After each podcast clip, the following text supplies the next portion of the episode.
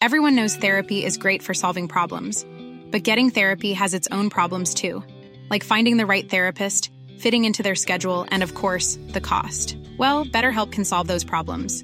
It's totally online and built around your schedule. It's surprisingly affordable too.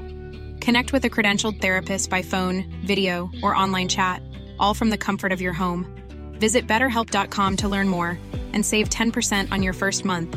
That's BetterHelp H E L P.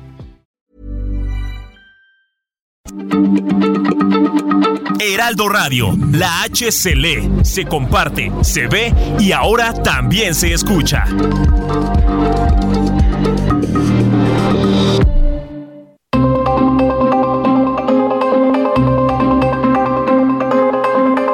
El Heraldo Radio presenta Zona de Noticias con Manuel Zamacona.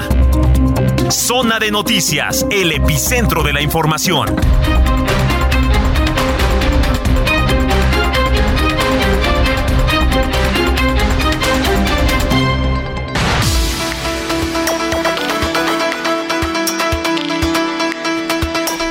De la tarde en punto, tiempo del centro de la República Mexicana. Señoras y señores, qué gusto que nos estén acompañando ya a esta hora de la tarde cuando es 14 de enero del año 2023. Así, pues en un abrir y cerrar de ojos, pues pasó la primer quincena. Bueno, sí, quincena para muchos porque el día de ayer en la mayoría, le puedo decir, de las empresas, pues pagaron ¿no? Entonces se puede tomar como quincena, mañana es día 15, el lunes vuelve a correr la segunda quincena ya de 2023. Bueno, pues qué gusto que nos estén acompañando aquí a través de la señal de Heraldo Radio, a través del 98.5 de FM aquí en la Ciudad de México y en toda la zona metropolitana del Valle de México. En esta tarde soleada, por cierto, ayer hizo bastante, bastante frío.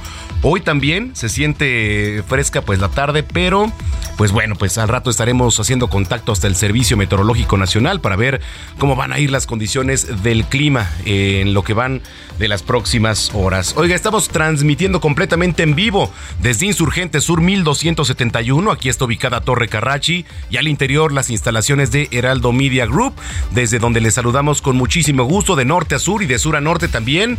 Y de hecho nos puede ver también. Usted entra a www.heraldodemexico.com.mx. Hay un apartado que dice radio, le da clic y automáticamente lo va a mandar a nuestra transmisión aquí en... Eh, en radio y la cámara web, desde donde saludamos también a Estados Unidos, a Beaumont, Houston, Atlanta, ya a Chicago, a Corpus Christi. Muchos, muchos saludos a nuestros paisanos que por cierto, hoy eh, 14 de enero se celebra el Día Mundial de la Lógica. Ya le voy a platicar un poquito más adelante, pues de qué se trata este efeméride que pues trata de poner en su sitio el papel de la lógica en la vida. Le digo ya más adelante, le voy a platicar de qué se trata. Lo invito para que participe en redes sociales, arroba Samacona al aire. Le repito, arroba Samacona al aire. Mándenos sus comentarios, puntos de vista, opiniones, denuncias también. Es muy importante que usted participe con nosotros. Entonces, hágalo, arroba Samacona al aire. Cuando son ya, pues prácticamente las 2 de la tarde con 3 minutos, vamos con lo más importante que se ha generado hasta el momento. Le platico que luego de un día de pausa para formalizar su registro, la coalición PRIPAN PRD Panal fue registrada ante el Instituto Electoral del Estado de México. Buscan ser el contrapeso contra Morena en estas elecciones. Ricardo Mejía Verdeja presentó su renuncia al presidente Andrés Manuel López Obrador como subsecretario de Seguridad y Protección Ciudadana del Gobierno de México. El Partido del Trabajo dio a conocer que Mejía Verdeja será su candidato para gobernador de Coahuila. Autoridades del Estado de México hallaron una fosa clandestina al interior de una bodega en la colonia La Joya, esto en el municipio de Tenango del Valle. En el lugar se habrían recuperado al menos 26 paquetes emplayados que al interior contenían posibles restos humanos. Después de año y medio cerrada al público, mañana, mañana domingo 15 de enero, se va a reabrir un tramo de la línea 12 del metro para reiniciar parcialmente operaciones de Miscuac a Atlalilco. En cuanto al resto de las estaciones que forman parte del tramo elevado, autoridades dieron a conocer que no existe fecha programada para esta reapertura. Bueno, y el volcán Popocatépetl registró dos explosiones esta mañana. Hay alerta por posible caída de ceniza en el Estado de México y también en Morelos. En temas internacionales, un exministro del expresidente Jair Bolsonaro fue detenido en Brasilia en relación con el ataque a la capital el 8 de enero, por el cual Jair Bolsonaro también está bajo la lupa de la Fiscalía. Esto lo informó la Policía Federal. El número de muertos por las tormentas que afectan al estado de California en Estados Unidos desde finales de diciembre ya ascendió a 19, mientras espera que lleguen nuevos temporales este fin de semana. Y en los deportes, oiga, eh, la Fórmula E va a celebrar su carrera 101 y su noveno año de existencia con el E-Prix de la Ciudad de México. Hoy es el primer evento deportivo internacional en nuestro país con esta carrera que comenzó en punto y ya hace unos minutos de las 2 de la tarde. La Federación Mexicana de Fútbol recibió otro castigo de la FIFA que asciende a 2 millones de pesos por expresiones homofóbicas en el Mundial 2022. Qué pena, ¿eh? Bueno, con esta son 18 multas desde que en 2014 se abrió la investigación por este famoso grito. Mi compañera Patricia López desde el Servicio Meteorológico Nacional, a quien saludo con mucho gusto y nos tiene todas las condiciones del clima en las próximas horas. Adelante, Patricia. Hola, ¿qué tal, Manuel? Buenas tardes. Es un gusto saludarte a ti y a todos los que nos escuchan. Esta tarde les comento que el Frente Frío número 23 se extiende sobre el Mar Caribe y ha dejado de afectar al territorio mexicano. Sin embargo, es muy importante comentarles que la masa de aire frío asociada eh, mantendrá evento de norte muy fuerte en el istmo de Tehuantepec, así como ambiente frío muy frío sobre entidades del noroeste, norte, noreste, oriente, centro y sureste del país se esperan heladas durante la madrugada del domingo en zonas altas de las regiones mencionadas. Eh, por otra parte, tenemos un nuevo frente frío, el cual se aproximará al noroeste de México y se asociará con una vaguada polar y con el paso de la polar, eh, lo que ocasionará bajos fuertes de viento, y intervalos de chubasco sobre esta región. Además, están pronosticando lluvias puntuales fuertes y condiciones para la caída o aguanieve, esto en tierras de Baja California.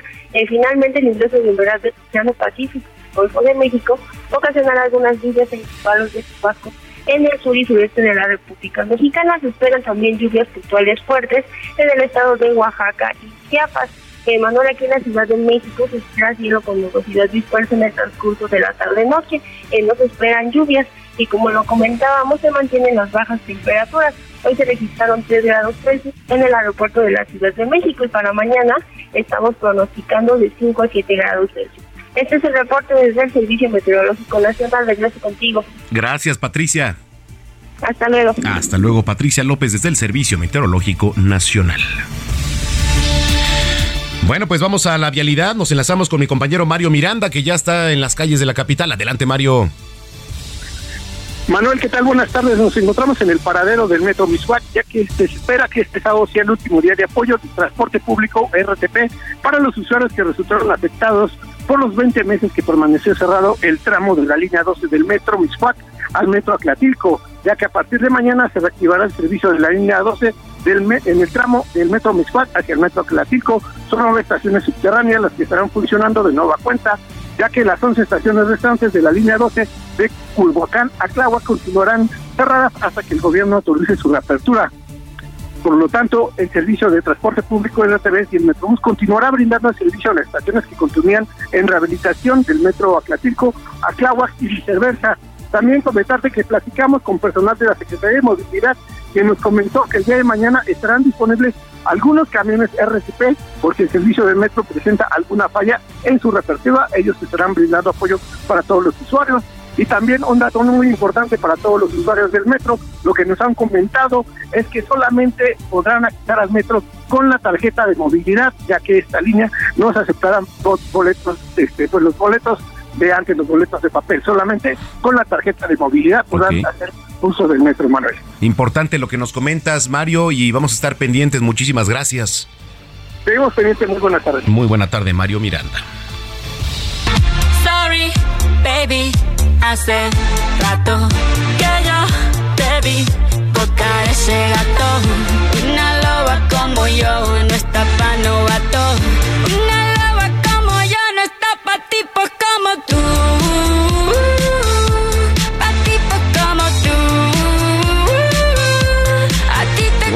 pues sí, sí, sí, efectivamente Shakira agradeció el apoyo a Visa Rap Music Sessions número 53, canción en colaboración con el productor argentino eh, Visa Rap, expresó su, eh, pues a sus fans este amor e impulsó también a otras mujeres, pues para alzar la voz respecto a sus emociones. Y esta canción se colocó en el primer lugar ya en reproducciones de YouTube en más de 30 países hispanohablantes y también cuenta con 45 millones de reproducciones ya en Spotify.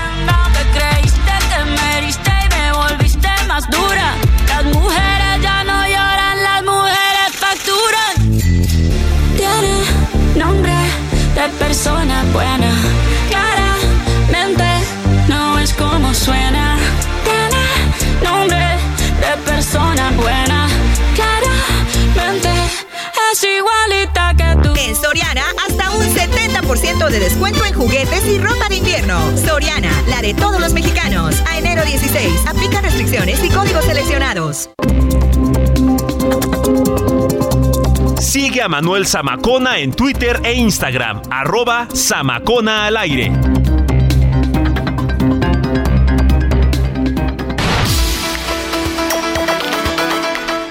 Son las 2 de la tarde ya con 10 minutos en el tiempo del centro. Bueno, pues ya le platicaba, se quedan en prisión los integrantes de esta célula delictiva que atentaron contra nuestro compañero periodista Ciro Gómez Leiva. Eh, vamos con mi compañero Carlos Navarro que nos tiene más información. Adelante, Carlos.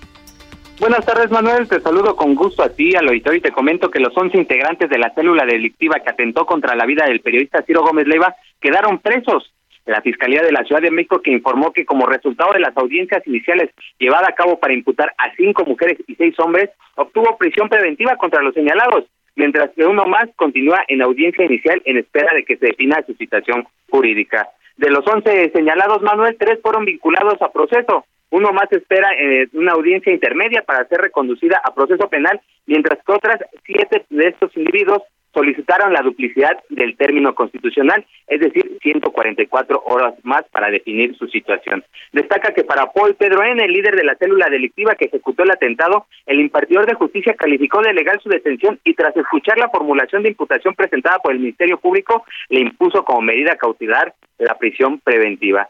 Te comento, Manuel, que los delitos que se le acusan a este sujeto son contra la salud en su modalidad de narcomenudeo, posesión con fines de comercio, posesión de armas de fuego de uso exclusivo de las Fuerzas Armadas y posesión de artefactos de uso exclusivo, que era una granada. En este caso, la defensa de, los, de este acusado solicitó la duplicidad del término constitucional. Vamos a recordar que fue el miércoles pasado que tras 12 cateos en distintos puntos de la capital, estas 11 personas fueron detenidas por elementos de la Secretaría de Seguridad Ciudadana y la Fiscalía General de Justicia, ambas de la Ciudad de México. Las aprehensiones se dan semanas después del atentado contra Ciro Gómez Leiva, quien resultó ileso gracias al blindaje de su camioneta. Así los avances, Manuel, recordemos que ya son 12 detenidos, entre ellos siete autores materiales de este atentado contra el periodista Ciro Gómez Leiva. Esa es la información que te tengo. Bueno, pues ahí está, Carlos. Muchas gracias. Hasta luego, buenas tardes. Buenas tardes, Carlos Navarro, con información de la capital. Y vamos a ir hasta Colima. La Coparmex condenó los atentados también registrados contra elementos de seguridad y las Fuerzas Armadas en Colima y también en el estado de Sinaloa. Marta de la Torre, adelante, Marta. Hola, ¿qué tal, Manuel? Buenas tardes. Efectivamente, y es que, bueno, tras los hechos de violencia registrados en el estado de Sinaloa y también aquí en Colima, pues la Coparmex a nivel nacional emitió ese comunicado donde, bueno, expresamente informaron que lamentaban profundamente los asesinatos de Marta Esther Rodríguez Serna. Hay que recordar que ella fue asesinada este fin de semana, era la titular de la unidad de combate al secuestro aquí en la Fiscalía General de Colima. Y bueno, por este crimen ni una sola persona ha sido detenida, por lo menos las autoridades no han informado de la detención de ningún eh, de ninguna persona por el homicidio de esta eh, titular de la unidad antisecuestro en el municipio de Villa de Álvarez, eh, Colima. También lamentaron por el homicidio de Juan José Moreno Ursúa. Él era comandante del 43 Batallón de Infantería del Ejército Mexicano con base en Tepic, Nayarit, quien sufrió un atentado en Sinaloa y bueno, ahí no solamente fue asesinado él, sino también pues varios de sus compañeros. En, en este sentido, la Coparmex pues expresó las condolencias a las familias de las víctimas y también emitió un llamado a las autoridades para que se realicen las investigaciones necesarias y sobre todo que estos crímenes no queden en la impunidad. También informó que eh, del 2006 al 2023 con base en los datos de la Sedena, 629 autoridades han sido eh, pues asesinadas, autoridades que han participado en la campaña permanente en contra del narcotráfico. Y también informó que según cifras publicadas en por la organización Causa Común del 2018, del 2 de diciembre del 2018 al 5 de enero del 2023, al menos 1.838 policías han sido asesinados aquí en nuestro país. Por esta razón, informó que la, la Coparmex considera que estos crímenes son hechos gravísimos que ponen en peligro la integridad de la estructura social sobre la cual descansan las fuerzas de la seguridad, que son las responsables por crear e implementar las estrategias necesarias para prevenir los delitos y dar la seguridad en la población. Y también indicó que si bien reconocen el actuar de las autoridades para devolver la paz al país, pues también están solicitando un cambio de estrategia para que pues estas eh, este fin último sea eh, alcanzado y también indicó que esta lucha en contra de la violencia y la inseguridad y la impunidad pues afecta a la convivencia social, la inversión y frena el desarrollo del país, que es una tarea que debe de asumir con responsabilidad el, las autoridades y la sociedad para que se viva en paz aquí en México. Es parte de este comunicado, Manuel, que bueno, pues es severo por todos estos hechos de, de violencia recientes en el país. Bueno, pues vaya números y todo lo que nos platicas, Marta, vamos a estar pendientes. Gracias por la información. Gracias, buenas tardes. Muy buenas tardes, Marta de la Torre. Esto en Colima. Vamos eh, con mi compañero José Ríos, porque la coalición, y ya le platicaba al inicio de este espacio, PRI, PAN, PRD y PANAL, ya fue registrada ante el Instituto Electoral allá en el Estado de México. Adelante, José, buena tarde.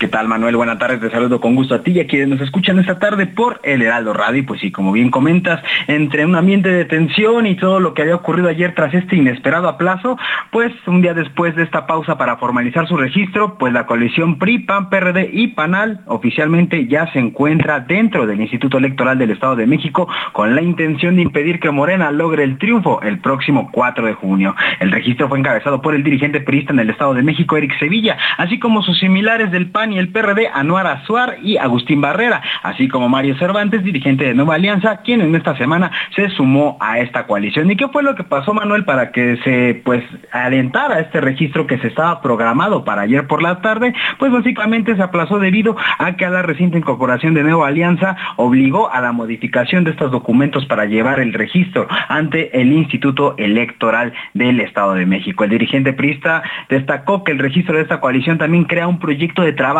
que en caso de ganar la gubernatura Manuel ya tendría elementos e ideales de los partidos participantes dependiendo con quién se vaya a quedar. Es decir, si va por México gana este próximo 4 de junio, va a ser un gobierno en conjunto y no solamente por un partido, lo cual sería la primera ocasión en que esta alianza formalice algo de esta situación. Y por otro lado, y no muy lejos de las instalaciones del IE, Manuel, pues bueno, Morena ya comenzó la precampaña de la precandidata única, Delfina Gómez, donde también se, pues, se formalizó esta alianza Morena, PT y Partido Verde, con la intención, pues bueno, del caso contrario, buscar un cambio en la entidad. Ahí en un encuentro con militantes a las afueras del Palacio de Gobierno del Estado de México, la aspirante reconoció su generosidad y confianza de la militancia para buscar por segunda ocasión el gobierno en la entidad tras las elecciones del 2017. Y tras este evento, Manuel, pues bueno, ahora el personal de la maestra Delfina acudirá al Instituto Electoral del Estado de México a registrar también esta coalición. Entonces, pues vamos a estar atendientes con esta pues fin de semana movidito con el arranque de las pre-campañas en la entidad. Ese es el informe que te tengo. Oye, José, ¿cómo va eh, ahí con la prensa y todo lo que se vive? Porque bueno, finalmente pues es un año de, elecciones, eh,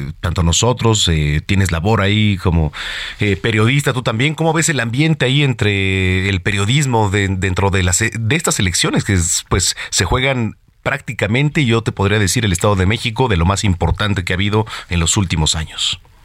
Totalmente, pues bueno, aquí lo que estamos viendo, Manuel, pues son unas elecciones un poco, pues, que van a ser muy interesantes y sobre todo en la cuestión, pues ya viéndolo desde un, ángulo más político, básicamente es curioso cómo va a ser la situación en cuanto a las acusaciones o esta guerra de ataques que vaya a ocurrir entre los aspirantes, porque hay que recordar que la relación entre el gobernador Alfredo del Mazo y el presidente López Obrador, hay que destacar que es totalmente política, totalmente correcta y también incluso con la jefa de gobierno Claudia Sheinbaum. Entonces, vamos a esperar cómo va a ser eso. Lo que, pues, desde mi perspectiva, Ahorita, pues básicamente estamos viendo unas elecciones que están fluyendo de manera tranquila.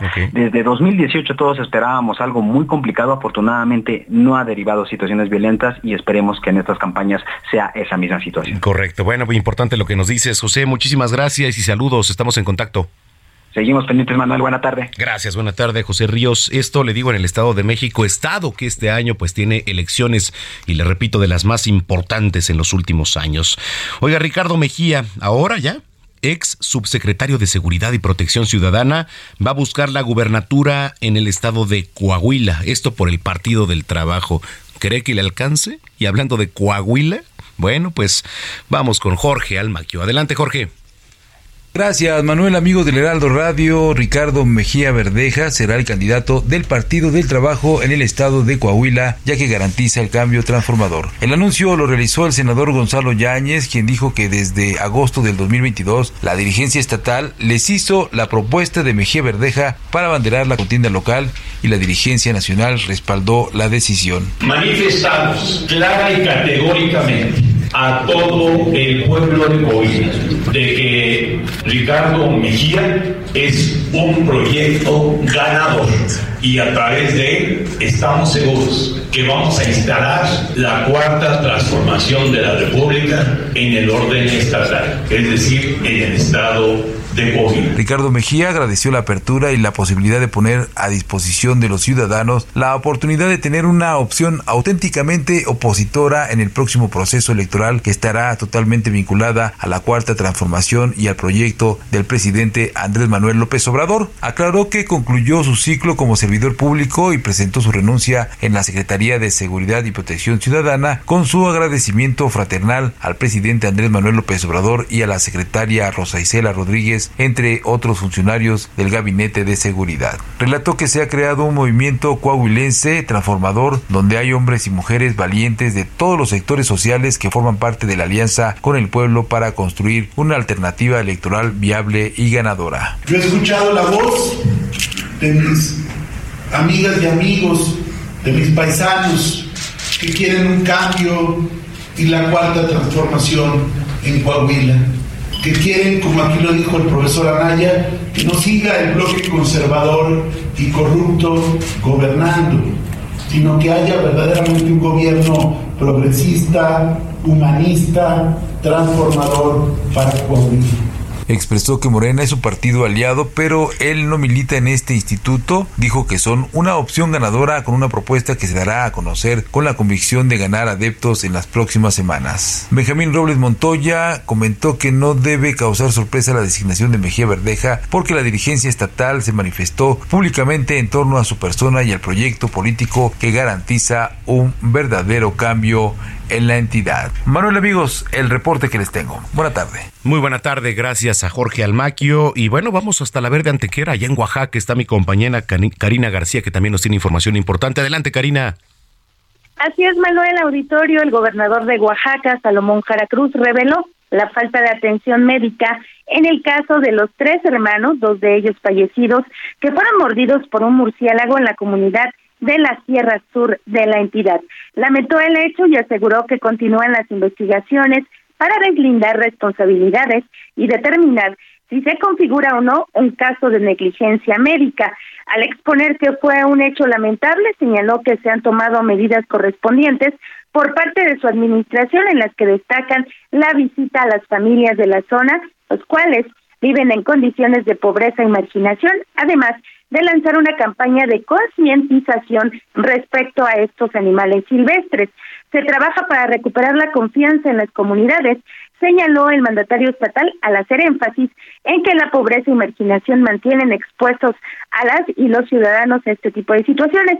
Y es que, Manuel, recordemos que de acuerdo a los señalamientos de, las de los familiares de eh, la niña de ocho años, el niño de siete años y dos años de edad, los eh, pues se había configurado pues este caso de negligencia médica debido a que acudieron a por lo menos tres centros médicos allá en la Sierra Sur desde el primero de diciembre cuando fueron mordidos por estos por este murciélago.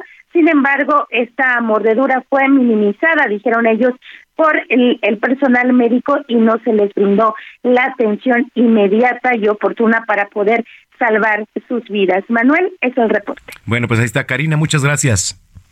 Buenas tardes. Muy buenas tardes, Karina García, desde La Verde Antequera. Bueno, oiga, yo le invito para que se ponga en contacto con nosotros, arroba Samacona al aire, le repito, arroba Samacona al aire. Nos vamos con esta rolita eh, para ir al primer corte, bueno, la primera pausa aquí en Zona de Noticias arroba Samacona al aire y también lo invitamos para que visite la página www.heraldodemexico.com.mx. Usted está en el lugar correcto. Zona de Noticias. Ya volvemos.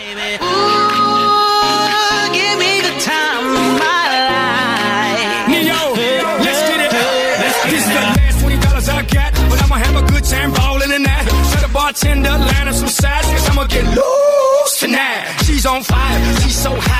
I'm no liar, she burned up the spot. Look like Mariah, I take another shot. Hold her, drop, drop, drop, drop it like it's hot. Dirty talk, dirty dance. She a freaky girl, and I'm a freaky man. Vamos a una pausa y regresamos con Manuel Zamacona a Zona de Noticias.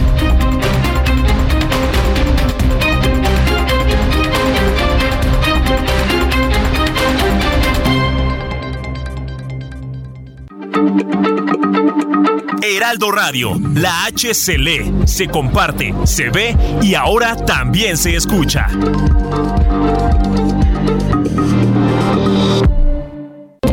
Ya estamos de regreso en Zona de Noticias con Manuel Zamacona por el Heraldo Radio.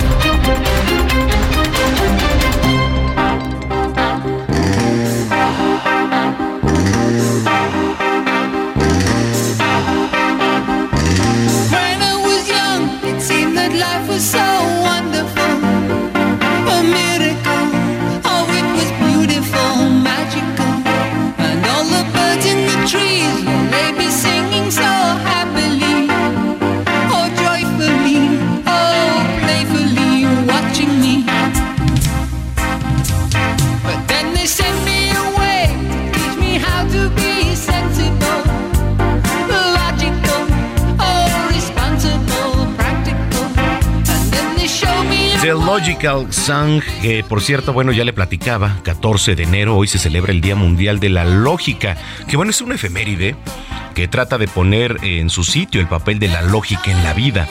Una disciplina que está presente pues en todos los ámbitos de la sociedad, pero sobre todo en la informática, en las tecnologías de la información y de la comunicación. Fíjese, ha sido en el año 2020, hace poco, tres años, cuando la UNESCO en asociación con el Consejo Internacional de Filosofía y Ciencias Humanas, ha proclamado el 14 de enero como el Día Mundial de la Lógica. ¿Y qué pretende? Bueno, pues llamar a la, la, atención de los círculos científicos, pero también del público en general, de la importancia de la lógica en lo que es la vida práctica. Bueno, pues la fecha se ha elegido como un homenaje a dos grandes pensadores lógicos y que seguramente los ha escuchado durante el paso por este, la vida estudiantil ¿no? del siglo XX.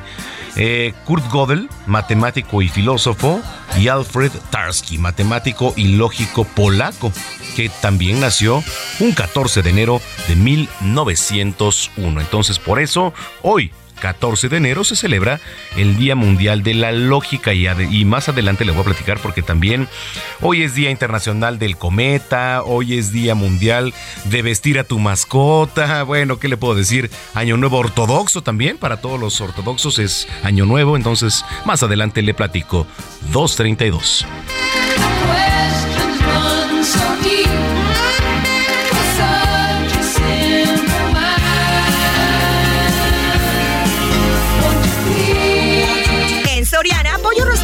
2 por 199 pesos y 4 por 3 en purés de tomate. Soriana, la de todos los mexicanos. A enero 16, aplica restricciones.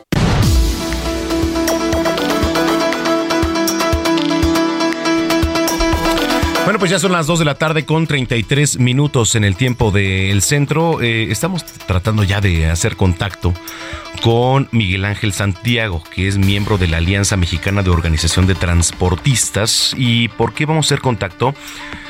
Mire, eh, desafortunadamente, y lo tengo que decir así, todos los días estamos hablando que hay accidentes en carretera. Hay accidentes en carretera, ¿no? Mire, durante 2022 se contabilizaron al menos 35 percances de transporte pesado, ¿eh? ahí en las carreteras del país. Digo, desafortunadamente dentro de las carreteras más accidentadas está la México-Querétaro, ¿no? Por ejemplo. Y varios de los cuales dejaron un saldo fatal, pues sí, con personas fallecidas. Yo le voy a decir algo, eh, todo accidente es una imprudencia. Todo accidente es una imprudencia. ¿Por qué? O irresponsabilidad.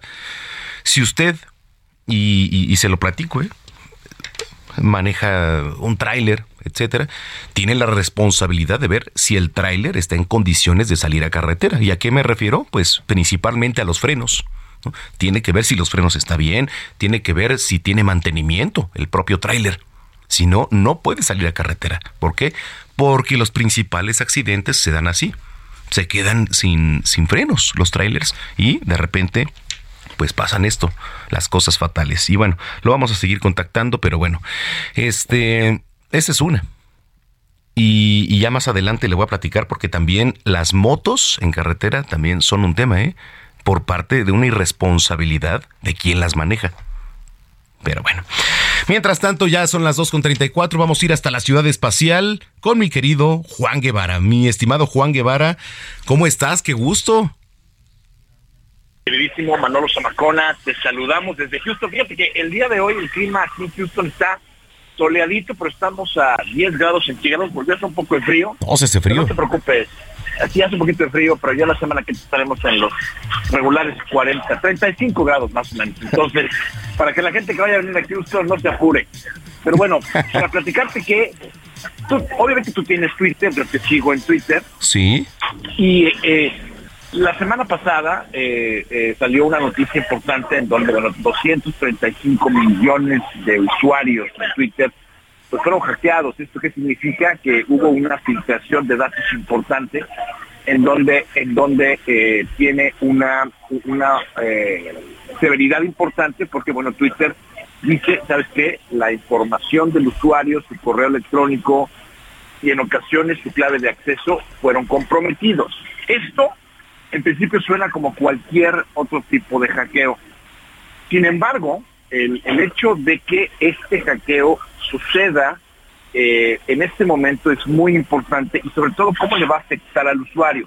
Bueno, primero hay que decirle a nuestra audiencia que esto sucedió antes, antes de que Elon Musk haya tomado control de Twitter. ¿Esto qué significa? Significa que obviamente cuando hay hackeos de este tipo o filtraciones de datos de este tipo, las compañías tienden a quedarse calladas hasta que tengan un poquito más de información antes de asustar a la gente. Es decir, pueden estar hackeando algo en este momento y nos vamos a enterar en 3, 4, 5, 6 meses, no necesariamente en el momento en que sucede.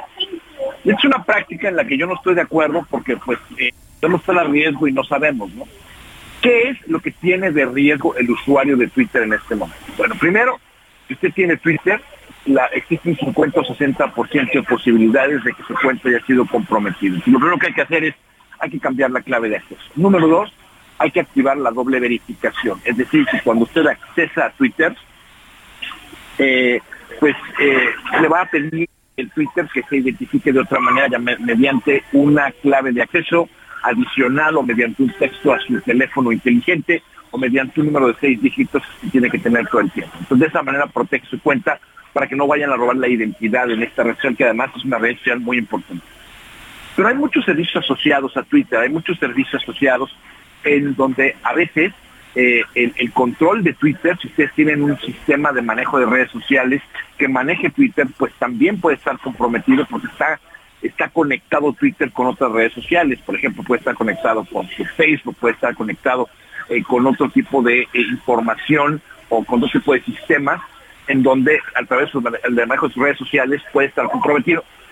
Pero además que es lo más grave, Macona, es que la gente siempre utiliza, como tú comprenderás, las mismas claves de acceso para todo.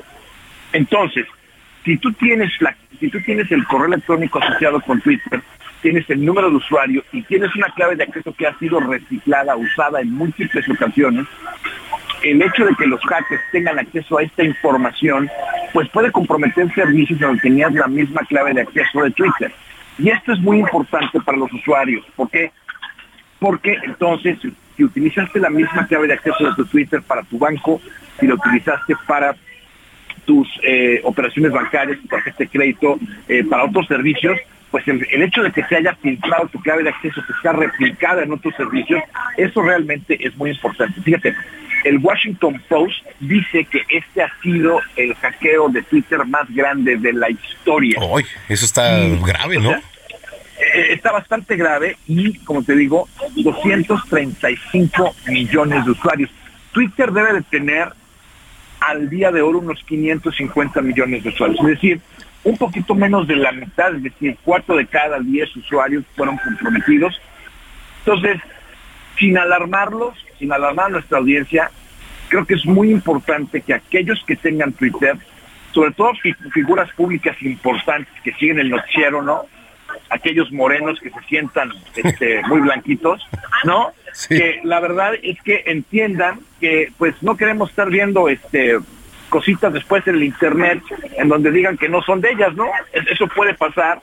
Eh, eh, se ha dicho mucho a las agencias de noticias eh, que es importantísimo el cambiar las claves de acceso, aquellos que tengan control de Twitter, que, que tengan que ver con difusión de noticias o que sean políticos que escuchen el programa, o sea, señores, es importantísimo que en este momento cambien su clave de acceso de Twitter, que haga una clave de acceso alfanumérica, es decir, una combinación de números y de letras que tengan más de ocho, de, ocho caracteres o de más de ocho dígitos, eh, para que sea más difícil este, adivinarla y sobre todo que activen, que es lo más importante, la doble verificación. Esto es muy importante para que mañana nos enteremos que pues, andan publicando cosas que no deben, y que luego digan que se les cayó el sistema. E-, es, importante lo que acabas de decir, la doble verificación. ¿Cómo, cómo es eso? ¿Nos puedes este, explicar un poquito de, eso, Juan? Sí, claro, claro. La doble verificación lo que es es te verifican doble, es decir, la, red social o cualquier sistema te verifica doble, es decir, un componente es tu clave de acceso, sí, o sea, o la, o la combinación entre usuario y clave de acceso, vamos a pensar el correo electrónico este Zamacona tiene muchas seguidoras arroba gmail.com, este usuario, ¿no? Entonces, su clave de acceso es una tejana para mí hoy 2021, ¿no? Es tu clave de acceso, vamos a. Esa es, esa es una verificación. A la hora que te autentificas y entonces pones tu clave de acceso junto con tu usuario de manera correcta, el sistema te manda a preguntar o te envía un texto a tu teléfono inteligente que entonces luego te pregunta, este paso es muy importante porque entonces solamente la persona que tenga acceso a tu teléfono inteligente puedes, asume el sistema que eres tú. Ahora, que te roban el teléfono y cambian la clave de acceso, también puede ser un tema. Pero la doble verificación es muy importante porque entonces Twitter, a la hora que te autentificas, busca una segunda verificación, por se llama doble verificación, te manda un código de seis dígitos, ese código de seis dígitos lo ingresa a Twitter y entonces tu sesión está autentificada. Eh, la gente en Twitter puede ir y verificar cuántas sesiones tiene abiertas en Twitter y entonces eliminar la de los dispositivos que ya no tengan, que vendieron, que ya no funciona, etcétera, de manera que solamente tengan las sesiones de Twitter abiertas en las cuales están interactuando, ¿no? Si esa es su computadora, si esa es su tableta o si es su teléfono inteligente, es importante solamente tener sesiones abiertas que sean que sean las que estén utilizando. Bueno, pues qué importante eh, lo que nos estás platicando, mi estimado Juan Guevara, para que lo tengan en cuenta, porque si de repente nos volvemos muy vulnerables y sobre todo con una red social tan importante como es Twitter, ¿no? Entonces, bueno, pues ahí están las, recomendaciones y la gente que te viene escuchando y, te, y tiene dudas, te quiere escribir, ¿dónde lo puede hacer? Mire, para cualquier duda, comentario, pregunta, lo que sea, Juan Guevara TV, se lo repito, Juan Guevara TV en todas las plataformas y envíenme sus preguntas y comentarios para irnos contestando aquí en Zona de Noticias. Bueno, pues un abrazote hasta allá y este abrígate, digo, están a 10 grados, sí hace frío, hace bastante frío, pero este pues abríguense bien por allá, ¿eh? No te preocupes, al rato las tejanitas nos abrigarán sin particular alegría. Bueno, gracias, gracias Juan Guevara. Les mandamos un abrazo allá y saludos también a quienes nos escuchan desde Houston, Texas y también pues en Estados Unidos. Dos de la tarde, 43 minutos. En Soriana, el segundo al 50% de descuento en salchichas de pavo food, Swan o San Rafael en paquete. Soriana, la de todos los mexicanos. A enero 16, aplica restricciones. Mujer plena, con Paulina Amosorrutia. Mujer plena, Paulina Mosurrutia, ¿cómo estás? Muy bien, qué gusto saludarte. La primera vez que nos escuchamos me parece en el año. Ah, sí. Y no es que ya no me acuerdo porque el año ha estado complicadito, pero qué bueno que estamos de nuevo juntos y con todo el auditorio como siempre. Claro que sí, y es que en la primera semana pasó casi de todo. Casi todo lo que tenía que pasar en el año pasó en la primera semana, ¿no? Como, como cuando dicen que son las las cabañuelas, o sea, lo que va a pasar en los 10 días va a pasar todo el año. Así nos pasó, pero con actividades, ¿no? Exactamente. Oye, ¿de qué vamos a platicar? Vamos a hablar de Piqué y Shakira, maravillosa canción que nos parece muy simpática, pero en realidad afecta vas a decir, bueno, ¿en qué momento te cambiaste de feminista a espectáculos? Pero no, pero no, ahí voy, ahí voy. A ver. Tendríamos que estar hablando del bien superior del niño. No- Nos parece muy simpático. Ay, creo que te estamos perdiendo. Andas por ahí, espérame, te puedes mover tantitito así de, de lugar. Bueno, estábamos platicando ahí con Paulina Mosurrutia, a Mosurrutia, nada más que se mueva tantito de lugar porque estaba fallando un poquito la señal. Híjole, qué tema con lo de Shakira. Ya anda otra vez en la línea ahí, mi querida. Ya, ya te oímos, Pau. Listo, discúlpenme. Ah, pues te, te comentaba, este problema y, y que además luego termina en violencia vicaria, es, ah, empiezan con una violencia entonces creo que todas están a entender Ya, ya, ahorita, ahorita recuperamos la comunicación, pero bueno, a ver, eh, le voy a ser muy sincero, eh, escuché un poco de la canción de, Shakira, pero de repente hablaba eh, Piqué, ¿no? Gerard Piqué, y qué bien también lo supo hacer en materia económica, ¿eh? Porque respondió, dijo, en el tema de los relojes, etcétera, y, y bueno, ahorita a ver qué, qué opina Paulina. Ahora sí, ya, ya te escuchamos, Pau, ya. Perdónenme, la tercera No es la vencida. Pero sí, definitivamente tendríamos que estar entendiendo en este feminismo centrante y en esta visión de hombre y mujer que tenemos que ser un poco más maduros en las cosas y que al final hay niños de por medio y que además esta violencia ya está tipificada como violencia vicaria, que es cuando se toman a los niños en medio de una discusión grave. Y tú dirás, bueno, es que en la canción ¿Dónde están los niños? Imagínate la masividad de una discusión de pareja a tal grado que les llega. Entonces, creo yo que además de que nos pareció muy simpático y nos hemos estado discutiendo de qué reloj deberíamos estar utilizando, me parece que deberíamos de hacer una reflexión real de dónde estamos manejando las relaciones de pareja, con qué madurez y sobre todo qué hacemos con los niños, porque recordemos que hoy cuatro de cada diez matrimonios acaban en divorcio y es algo que se tiene que hablar, ¿no? Sí, porque, eh, bueno, escuchaba también, digo, la canción, parte de la canción, y este, qué bárbaro, o sea, pensamos que de repente maduramos, no sé cómo lo veas tú, eh, Pau, pero desde el, desde el punto de vista de esta canción, decíamos, no, pues Shakira la imaginamos como esto, a Piqué como esto, pero estamos hablando de que, qué bárbaro, o sea, quiere decir que algo está fuerte ahí y tienen un problema más serio de lo que pensábamos. Eh, Yo creo que primero tenemos un problema de inteligencia emocional, Claro, ¿no? Y sí. que tendríamos que entender que somos adultos y aprender de ello. Y segundo, yo no sé, igual y aquí ahorita me caen en redes sociales una lluvia de, de malas ideas, pero esta sororidad con las mujeres, o sea, me parece que, que el hecho de que una mujer haga algo no correcto no quiere decir que te avientes como perro de regreso. No lo sé. A mí me gusta quedarme en esta sección con más preguntas que respuestas, pero más allá de la canción, de, todos los chistes y memes que se han quedado por ahí, que ya parece eh, de pensar de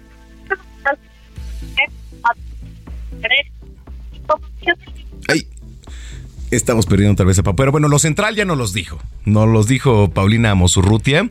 Y pues sí, o sea, la verdad es que hay preguntas, ¿no? De repente habíamos pensado que, bueno, todo estaba bien cuando se separaron, ¿no? Quedaron en un acuerdo, etcétera. y de repente volteamos y decimos, oigan, ¿qué está pasando? ¿Anda por ahí, Pau, para despedirnos o sí, ya? por Ah, supuesto. ahí, está, ahí estás. Y- y tendríamos que... A, a mí lo que me gustaría que se quedara todo el público este fin de semana es cómo estoy en inteligencia emocional, cómo Ujú. dialogar, porque es fácil convivir con una persona cuando estás bien, pero la realidad es que se nota la madurez cuando tienes complicaciones y enseñar a discutir. Desde los niños, ¿has visto estas mamás que dicen no discutan? ¿Por qué?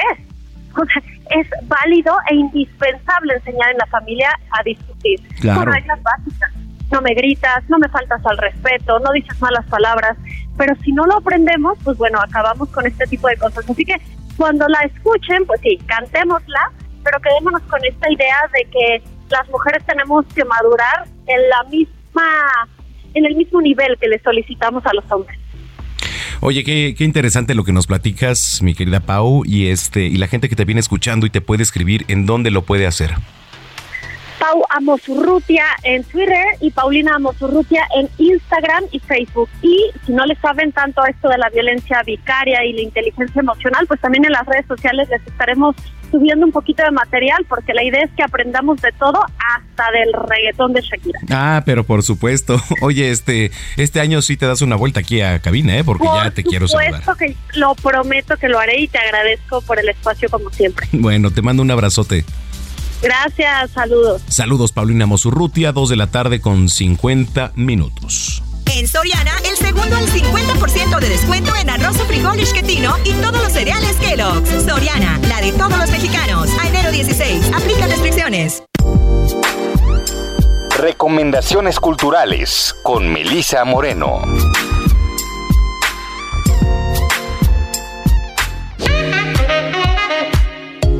Bienvenidos a la Agenda Cultural del Heraldo de México. Yo soy Melisa Moreno y esta es nuestra selección para Zona de Noticias. El Colegio de San Ildefonso presenta la exposición más importante y completa que se ha hecho en los últimos años sobre el pintor, grabador y muralista ruso-mexicano Vladimir Kivalchich Rusakov, Vladi. La exhibición reúne más de 300 obras de pequeño y gran formato producidas por el artista a lo largo de su vida. La primera parte de la exposición por el centenario de Vladi aborda los dos temas que atraviesan buena parte de su obra. Por un lado, la revolución y particularmente la revolución rusa por su utopía, sus logros y sus fracasos, y por el otro lado, la disidencia, la capacidad de criticar, de objetar, de rechazar y la doctrina oficial. Vladi, Revolución y Disidencia se puede visitar en el Colegio de San Ildefonso hasta el 30 de abril. Hay libros en los que es mejor no abrir una grieta en la noche. Este es uno de ellos. Asomarse puede ser caer al vacío, donde las familias no son espacios seguros. Las calles acaban siendo un bucle. Las pesadillas regresan para recordarnos por qué están aquí y ni siquiera los vínculos fraternales se conocen a profundidad.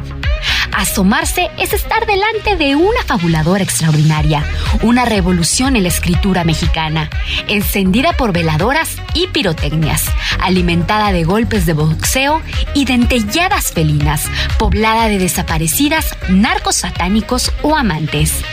Si leer es siempre precipitarse, leer a Laura Baeza es sumergirse al mismo tiempo en el vacío y en la oscuridad. Abrir una grieta bajo los pies. Una grieta en la noche de Laura Baeza es editado por Páginas de Espuma. El Tour de Cine Francés es una muestra itinerante que presenta la mejor selección del cine contemporáneo alrededor de la República Mexicana, Centroamérica, Argentina y Chile, previo a su estreno comercial en salas. Y en esta ocasión ha vuelto para celebrar su cumpleaños número 26, donde presenta grandiosas historias en la pantalla grande.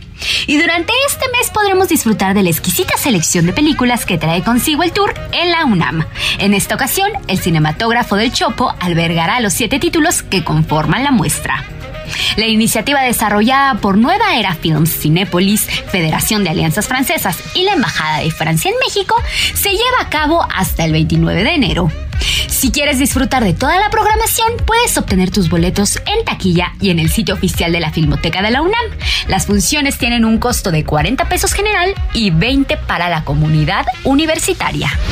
Esta fue la agenda cultural de esta semana. Yo soy Melisa Moreno y me encuentras en arroba melisototota. Nos escuchamos la siguiente.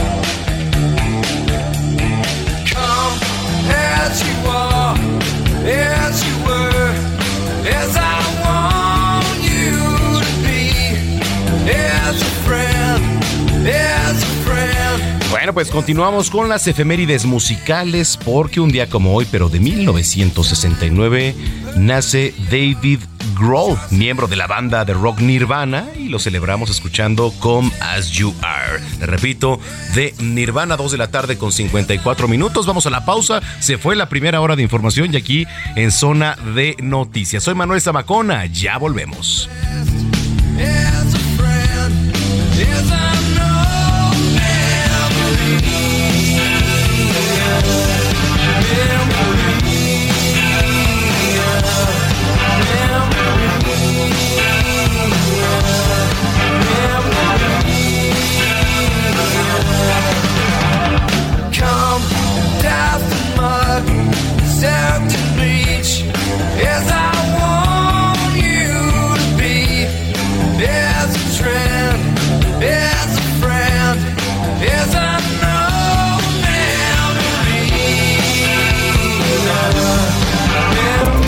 Vamos a una pausa y regresamos con Manuel Zamacona a Zona de Noticias.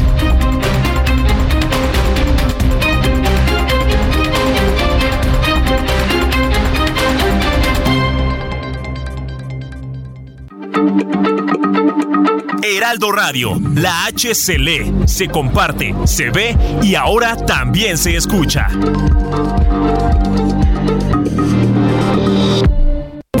Ya estamos de regreso en Zona de Noticias con Manuel Zamacona por el Heraldo Radio.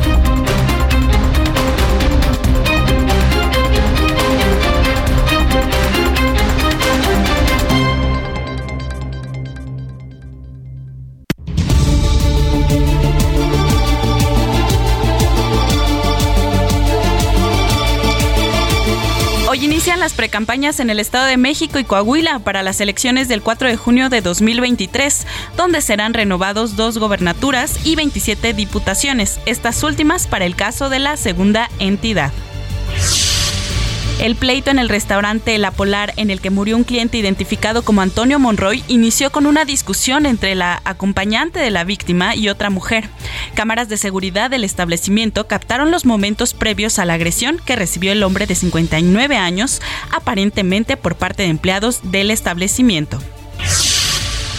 Las clases en la Escuela Nacional Preparatoria 8 de la Universidad UNAM se van a reanudar este lunes 16 de enero, luego de que directivos del plantel atendieron las peticiones del pliego petitorio que realizó la comunidad estudiantil. En noticias internacionales, la Casa Blanca reconoció que los abogados del presidente Joe Biden hallaron en su casa, esto en Delaware, más documentos confidenciales de los que se conocían hasta ahora. La Casa Blanca había dicho anteriormente que solo se encontró una página IG. El gobierno de Reino Unido entregará a Ucrania tanques de combate, lo que lo convertirá en el primer país en enviar vehículos pesados de fabricación occidental para ayudar al país frente a la invasión rusa.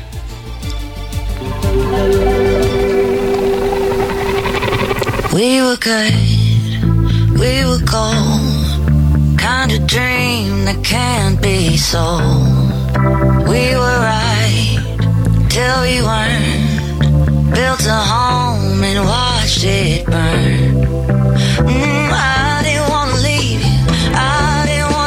Bueno, pues estamos escuchando a la cantante estadounidense Miley Cyrus, que también lanzó su propia canción de ruptura, solo un día después de que Shakira rompiera internet con su canción sobre, pues, Piqué, ¿no? Ya todas también quieren lanzar, no, pues que se aguante tantito para que pegue, ¿no? Pues Sin embargo, Flowers, así se llama esta canción, habla de amor propio y se, re- pues sí, se rumorea que es una respuesta a una de las canciones de Bruno Mars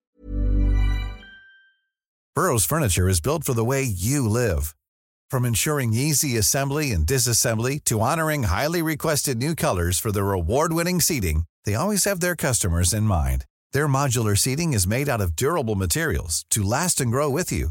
And with Burrow, you always get fast, free shipping. Get up to 60% off during Burrow's Memorial Day sale at burrow.com slash ACAST. That's burrow.com slash ACAST. burrow.com slash ACAST. Eh, que su expareja, el actor Liam, le dedicó durante su relación de más de 10 años. se la dedicó. Y salió el mismo día que el cumpleaños de Liam. Ándale. Se andan con todo. No, pero ¿quién más? Aquí de quién más era de, de mexicanos, quién falta por romper o quién Yo está creo dolido. Que, que Nodal. Dolida. No, ya pasó, ¿verdad? Nodal, sí, no, sí, pero algo van a hacer, ¿eh? Para que para que no se queden atrás. Así es. ¿Estás de acuerdo? Así que fue la semana de, pues, de echarle. No, sí. A todo, con todo. Con todo también, ¿eh? Qué bárbaros. Gracias, Ginis. Gracias, Manuel.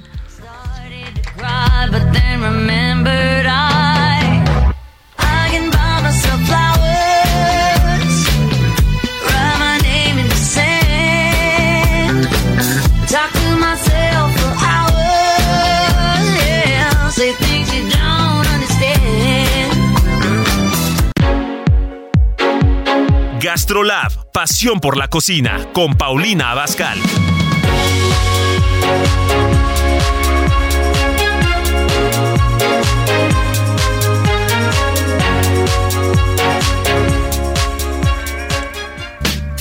Bueno, pues llegó de las secciones consentidas aquí en Zona de Noticias y de las mejores secciones con la querida chef Paulina Abascal. ¿Cómo estás, Pau?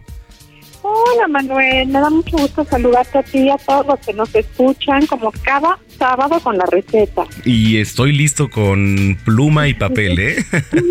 ¿Ya te platicaron lo que les vamos a compartir hoy? No, ahora sí que sorpresa porque no, no, no sé qué vamos a preparar. Tú dime. Pues vamos a preparar unas peras al vino tinto, ¿qué te parece? ¿Con ¿Peras al vino tinto?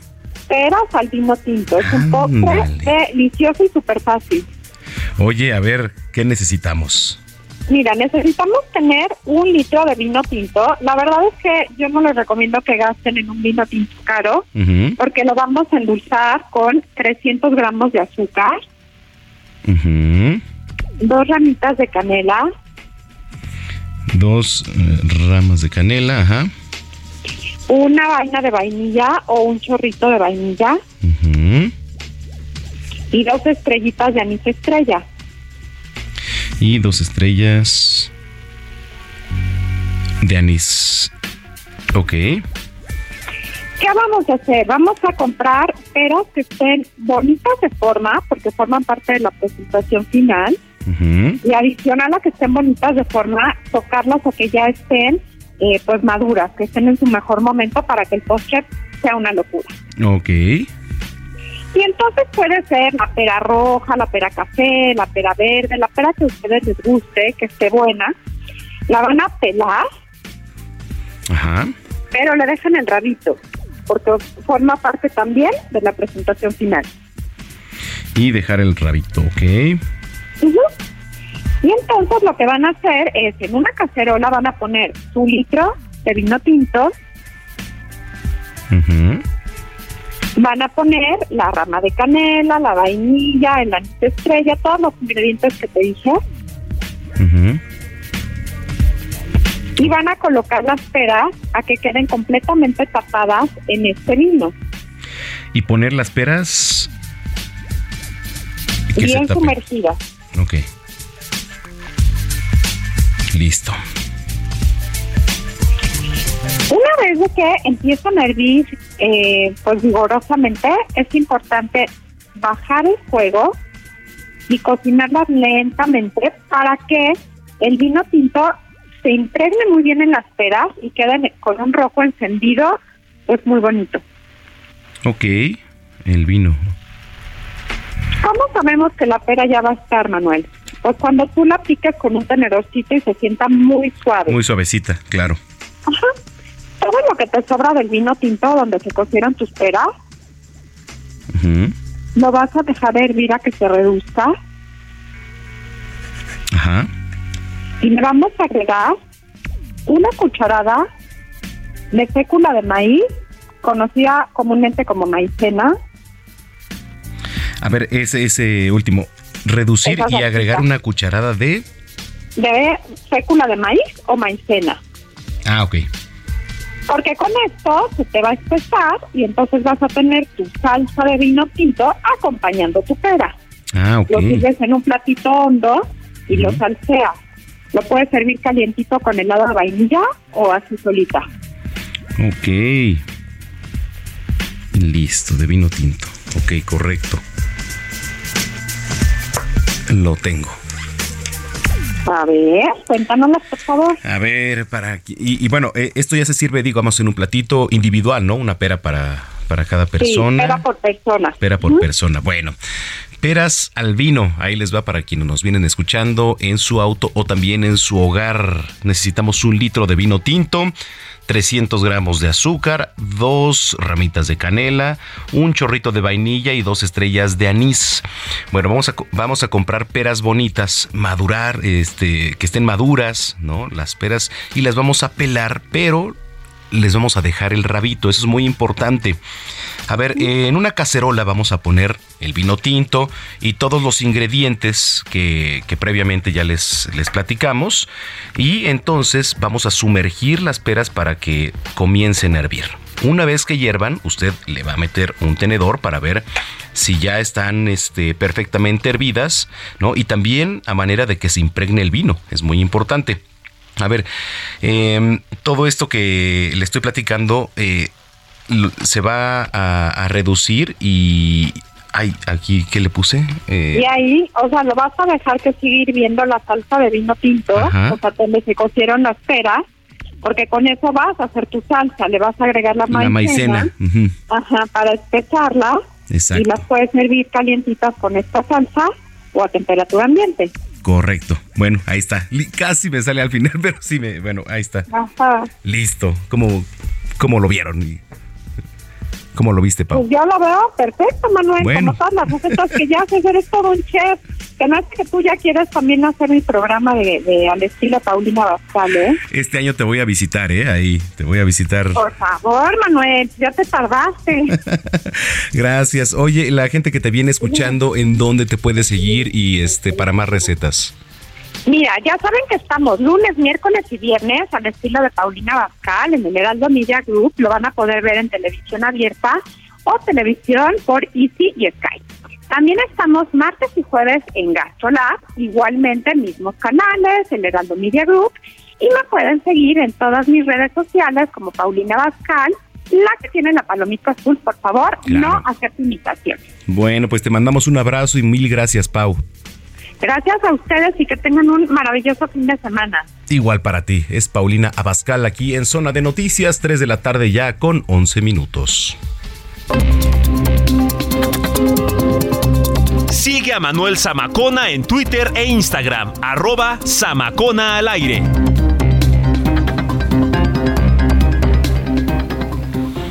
Soriana, el segundo al 50% de descuento en toda la marca Regio y pañales Kidis. Soriana, la de todos los mexicanos. A enero 9, excepto ofertas de folleto. Aplica restricciones.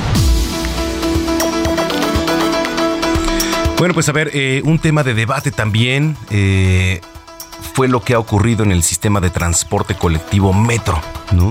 La Guardia Nacional, así como usted lo escucha, ya se encuentra dentro de las instalaciones del metro. Y yo me pregunto, bueno, entonces la policía de la capital, ¿no? Quien tiene que pues estar ahí finalmente para vigilar, para cuidar no tiene no, no tiene capacidad o yo me pregunto por qué llega la Guardia Nacional. Pero bueno, para analizar el tema, saludo con mucho gusto, como siempre, a Víctor Hernández. Víctor Hernández es profesor investigador de Seguridad Nacional de la Universidad Panamericana y coordinador del Diplomado en Seguridad Nacional de la Ibero allá en Puebla y además, pues amigo, como siempre, de este espacio. ¿Cómo estás, Víctor? Manuel, muy buenas tardes y gusto saludarte. Igualmente, oye, ¿cómo ves el tema? Eh, ya lo puse en contexto, pero desde tu perspectiva y análisis, ¿cómo lo ves? Pues es una decisión inusual el destinar a más de 6.000 elementos de la Guardia Nacional a cuidar las instalaciones del metro. En primer lugar, porque, al menos a golpe de vista, no pareciera que en la Ciudad de México tenemos un problema de falta de policías. La Policía Metropolitana es el segundo cuerpo armado más grande del país después del Ejército Mexicano. Estamos hablando de alrededor de 80 mil elementos que diariamente hacen labores de seguridad pública en la capital y eh, pues resulta un tanto extraño que siendo la policía con más elementos y con más presupuesto del país, eh, de pronto se diga que hay que desplegar personal adicional, personal que además hace falta en otras regiones del país. Una tendencia muy clara del gobierno federal después de grandes emergencias de seguridad como las que ha habido en Zacatecas o el Culiacanazo 2.0 que vivimos con la detención de Ovidio Guzmán. Eh, la federación había mandado muy poquitos refuerzos, incluso en grandes crisis. Mandaba de a 100, 200 elementos, daba la impresión de que ya no había más personal de reserva para apoyar a otras entidades federativas y de pronto resulta ser que sí sobraban otros seis mil elementos, ¿no? Eh, y pues no queda muy claro cuál es la lógica de lo que van a hacer en el metro. La jefa de gobierno no ha dicho con claridad qué es lo que supuestamente están persiguiendo, si es terrorismo, si es sabotaje. Entonces es una decisión inusual e injustificada por donde uno lo vea. A ver, eh, dijiste algo muy importante, ¿no? Porque, a ver, eh, la policía entonces, ¿dónde la dejas? No sé si es eh, relegada la policía o cómo se sentirán también los cuerpos de, seguridad aquí en la capital, porque son, digo, finalmente cuestiones que no quizá competen a un tema tan federal, ¿no? Esa es una tendencia que se ha mantenido a lo largo de los 16 años de guerra contra el narcotráfico, el avance de los militares para ocupar espacios previamente ocupados por civiles. En específico, aquí la desplazada es la policía bancaria, que es la que cuidaba buena parte de las estaciones del metro en la Ciudad de México.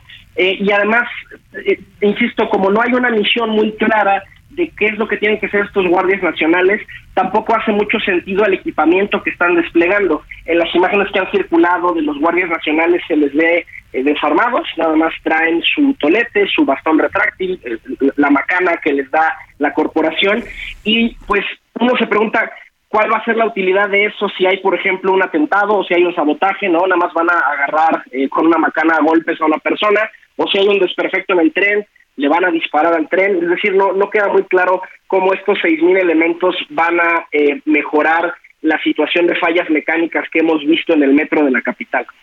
Correcto. Oye, aprovechando que te tenemos en la línea telefónica, Víctor, ¿cómo ves el panorama en materia de seguridad en este inicio de año en general? Pues la tendencia estadística es muy clara. El presidente López Obrador eh, va a rebasar a sus dos predecesores en términos de homicidios. Ya rebasó a Felipe Calderón eh, con los homicidios que entregó en su sexenio. Eh, inevitablemente rebasará a Enrique Peña Nieto y nos va a heredar un país al cierre de su sexenio en cifras muy similares a las del último año de gobierno del presidente Enrique Peña. ahora, ¿cuál es la diferencia? Que hemos gastado una millonada adicional en una estrategia que no ha funcionado, que ha sido repintar camionetas de Sedena, ahora el blanco de Guardia Nacional, disfrazar a soldados con el uniforme de Guardia Nacional y en ese sentido, eh, pues ni siquiera todo el presupuesto de seguridad se está gastando de manera óptima, sino que mucho de eso se ha destinado a la simulación de que tenemos una nueva policía, pero en realidad son elementos reciclados. Al contrario, de hecho, con el despido que ha habido sistemático de exoficiales de la Policía Federal, hoy el presidente López Obrador entregaría menos eh, elementos, menos estado de fuerza de lo que su antecesor habría entregado. y lo que vemos es que en Palacio Nacional, eh, pues hay eh, celebraciones, ¿no? Por disminuciones marginales de algunos delitos que con trabajo rebasan el umbral de lo estadísticamente significativo y habrá que ver en el próximo sexenio si gana un candidato de Morena seguramente mantendrá la Guardia Nacional a pesar de que ha fracasado rotundamente en, controlar la crisis de inseguridad. Quizás la única esperanza de ver un viraje en la política de seguridad sería si gana un candidato de la oposición. Correcto. Oye, ya finalmente eh, el tema de Ovidio, eh, lo que acaba de ocurrir también con, pues, eh, diplomacia mexicana. Viene Joe Biden, Justin Trudeau. ¿Lo ves como un regalo o finalmente una ofrenda para ellos? O para el presidente Biden? A ver, se, le puede dar esa lectura. Eh, digamos, la, fecha en cuando se detiene un capo suele ser azarosa porque hay que hacer mucha inteligencia, hay muchos intentos fallidos previos antes de que haya una captura exitosa, entonces quizás solo fue fruto de la casualidad el hecho de que la detención ocurriera en vísperas de la visita de Biden, aunque sin duda ayudó a, mejorar, a que fluyeran las conversaciones. ¿Qué es lo que sabemos estadísticamente? Cuando se detiene un capo de este nivel, hay un incremento en los homicidios en la entidad a mediano plazo. Eh, ya de por sí el cártel de Sinaloa tenía algunas decisiones, eh, una presuntamente liderada por el Mayo Zambada, otra por los hijos del Chapo Guzmán. Eh, seguramente el cártel Jalisco va a aprovechar este tiempo de reorganización de los sinaloenses para avanzar sus posiciones en Guanajuato, en Zacatecas, en San Luis Potosí, eh, probablemente incluso hasta Sonora, porque ya hay algunas expediciones ahí del cártel Jalisco. Entonces, em, eh, lo que podemos esperar es eso, un incremento de la violencia en las zonas tradicionalmente en el control del cártel de Sinaloa y de choque con el cártel Jalisco. Eh, y hay que entender que estas detenciones no nos acercan a ganar la guerra contra el narcotráfico. Eh, ¿Cuántos grandes capos no hemos detenido? El propio Chapo Guzmán, la Barbie, ¿no? Todos estos miembros de la realeza del narcotráfico. Y la guerra no termina precisamente porque el mercado subsiste. Aunque tú detengas a las personas que forman parte de ese mercado, cuando tú prohíbes un producto, ese producto se encarece y por tanto es más atractivo para las personas producirlo, venderlo, protegerlo y mientras haya eh, la prohibición de drogas en México, habrá personas dispuestas a tomar una pistola y a formar parte de ese mercado. Qué importante y, e interesante sobre todo lo que nos platicas, Víctor. Oye, la gente que te viene escuchando, ¿en dónde te puede seguir? Eh, les dejo mi Twitter, arroba arbitrus1805, ahí con mucho gusto eh, nos, seguimos, podemos conversar sobre otros temas de seguridad, lo, lo repito, es arroba arbitrus1805. Bueno, pues un abrazo como siempre y este y lo mejor y pues estamos en contacto todo este este año. Manuel, muchas gracias. Un abrazo a todo nuestro auditorio. Gracias, Víctor Hernández, profesor investigador de Seguridad Nacional en la Universidad Panamericana y coordinador del Diplomado en Seguridad Nacional de la Universidad Iberoamericana allá en Puebla. Tres de la tarde, 19 minutos. Vámonos con las recomendaciones. Si usted está en casa, escuche, por favor.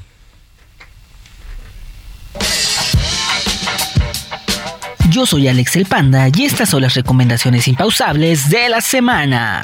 Antes de empezar, quisiera desearles un buen año lleno de series y películas llenas de historias impresionantes y que no los deje levantar hasta llegar al final. Y para eso les traigo estas recomendaciones que sin duda tienen que ser de las primeras en la lista de este año.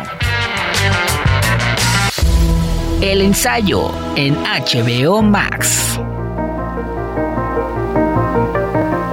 ¿A quién no le gustaría poder ensayar un evento importante de su vida para así poder evitar a toda costa cualquier mínimo error? En esta serie, Nathan ocupa su grupo de una escuela de actuación para poder ayudar a las personas a realizar una y otra vez el ensayo de algún evento en su vida para sacar todas las posibilidades y así encontrar cuál sería la manera de tener el mejor resultado. Desde declarar una mentira que lleva oculta varios años hasta reclamar una herencia de un hermano, todo hecho en una réplica exacta del lugar donde se hará dicha situación. Además de ver un experimento algo inusual, donde se pondrán en el papel de unos padres primerizos para poder saber si ser papá es en verdad lo que ellos quieren en estos momentos.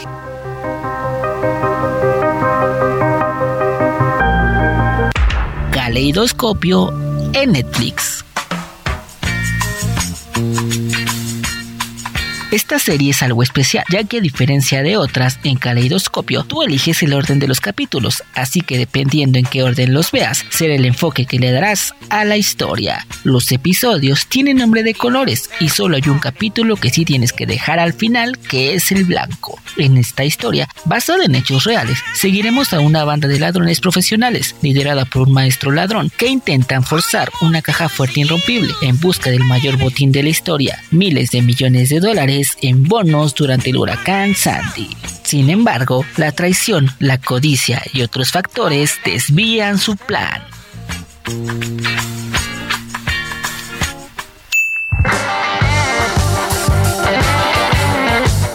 Si quieres conocer estas y más recomendaciones, además de noticias alrededor del mundo geek, no te olvides de seguirme en todas las redes como Impausable con Alex el Panda. Cuídense mucho.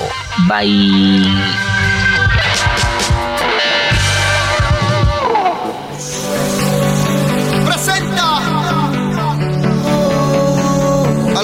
Yandel.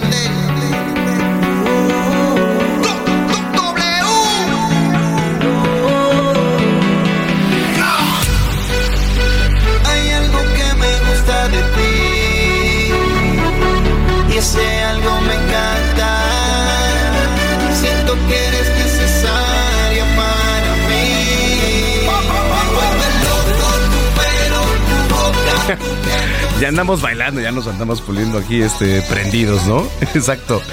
Sí, porque las demás, eh, bueno, pasan, ¿no? Pero sí, ya, ya nos estamos aquí prendiendo en cabina. A ver, las efemérides musicales de hoy, pues no paran.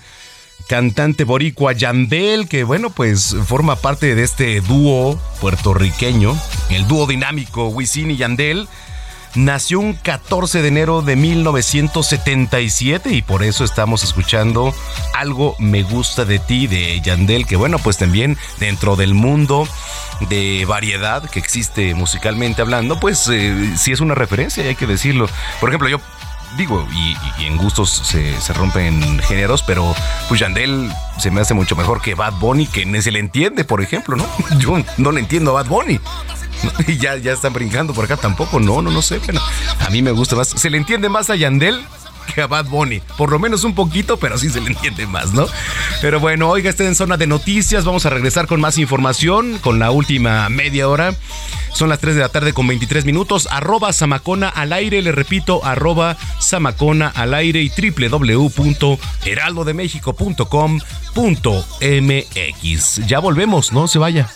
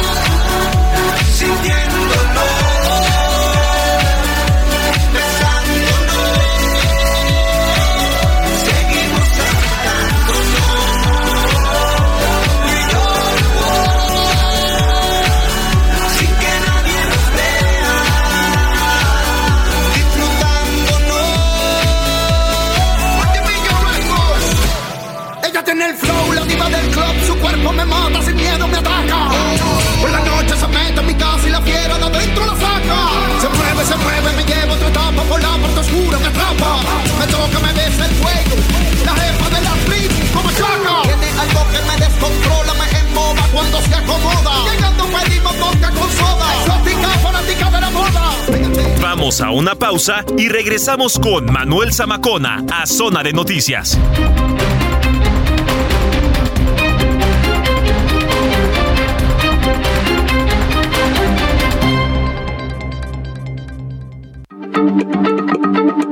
Heraldo Radio, la H se lee, se comparte, se ve y ahora también se escucha.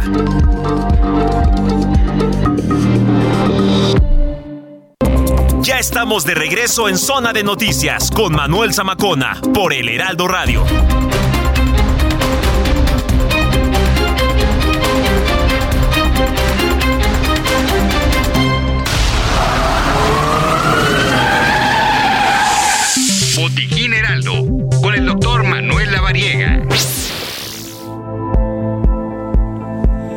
Bueno, pues son las 3 de la tarde ya con 30 minutos. Antes de ir con mi tocayo, el doctor Lavariega, pues saludos a los que nos escriben en redes sociales, arroba Samacona al aire.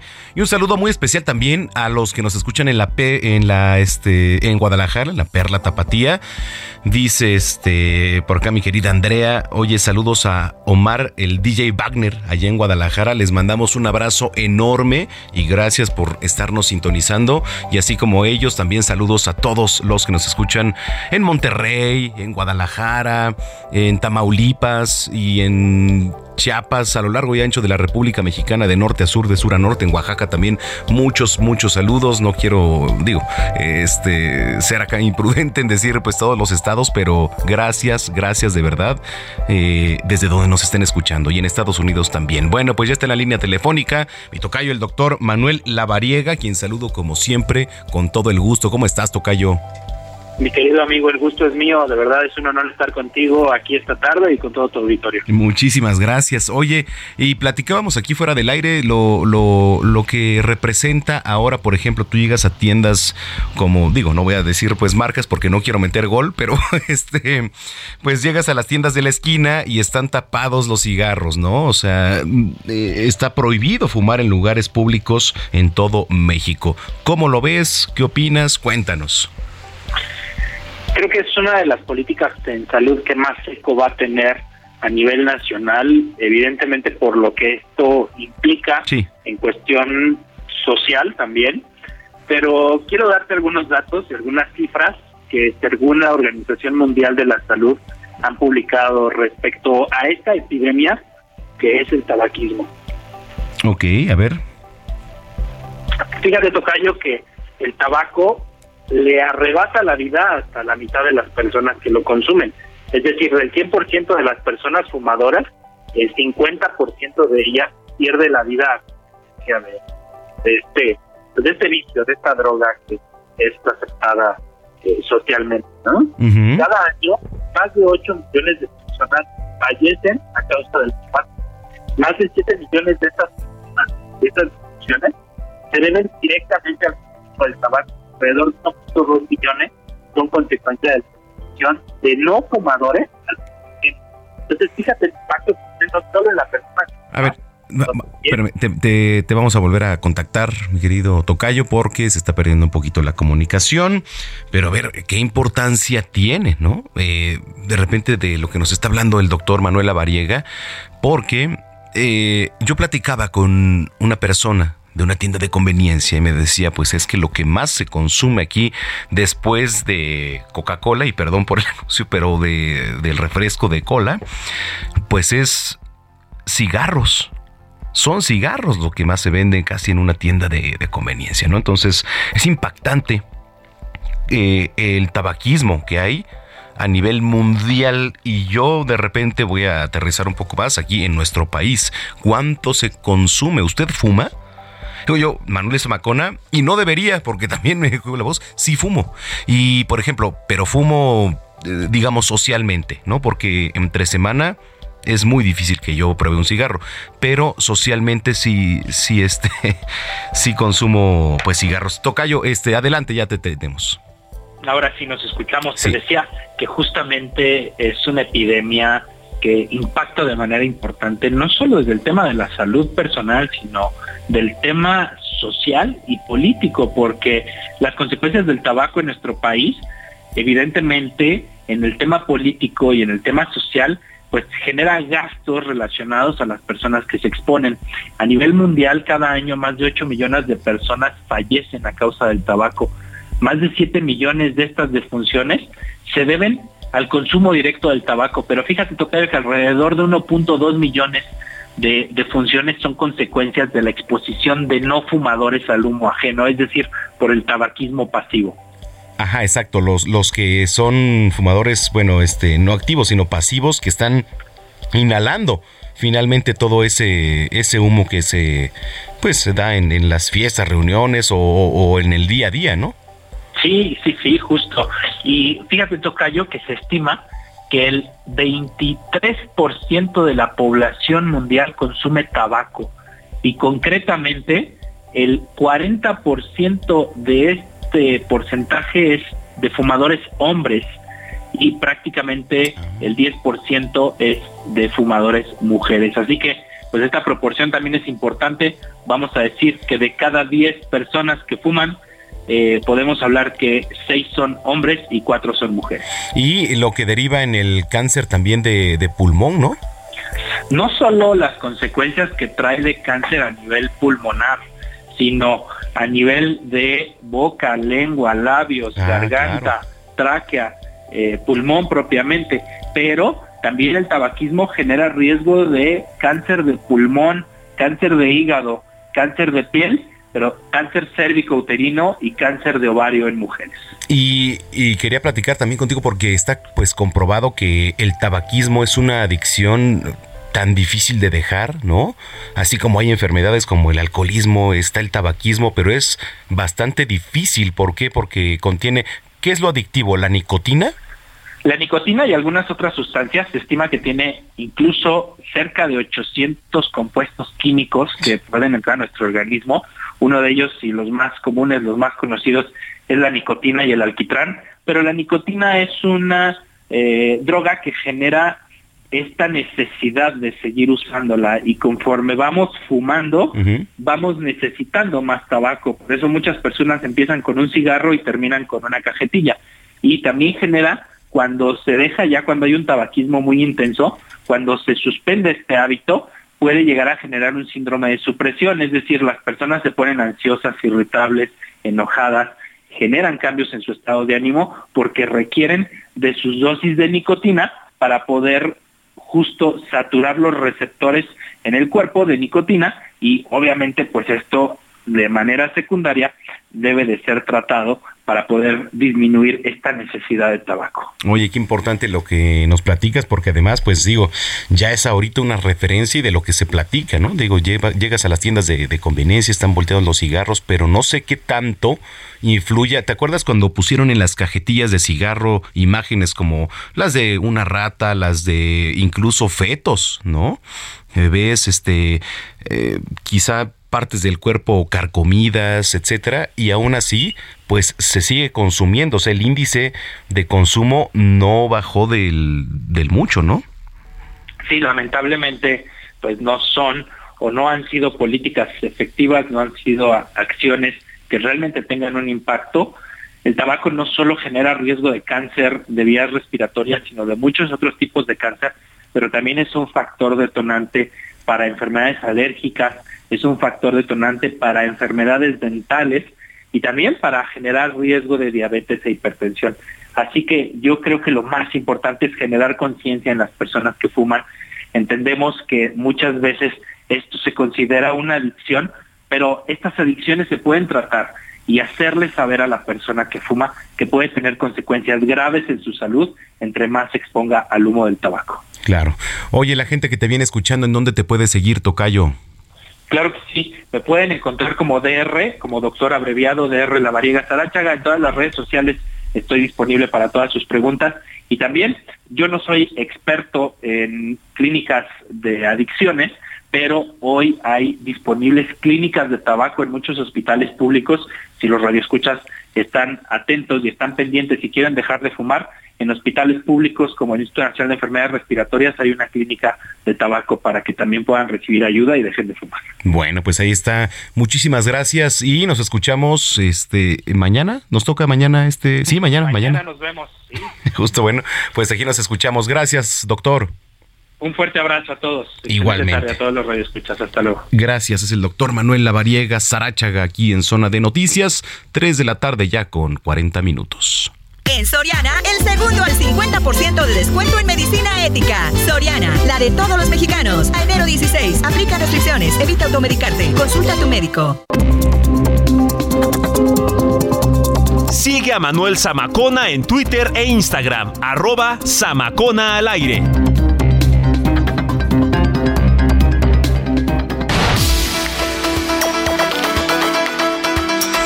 Bueno, pues Georgina Monroy está aquí, alias Ginis Monroy.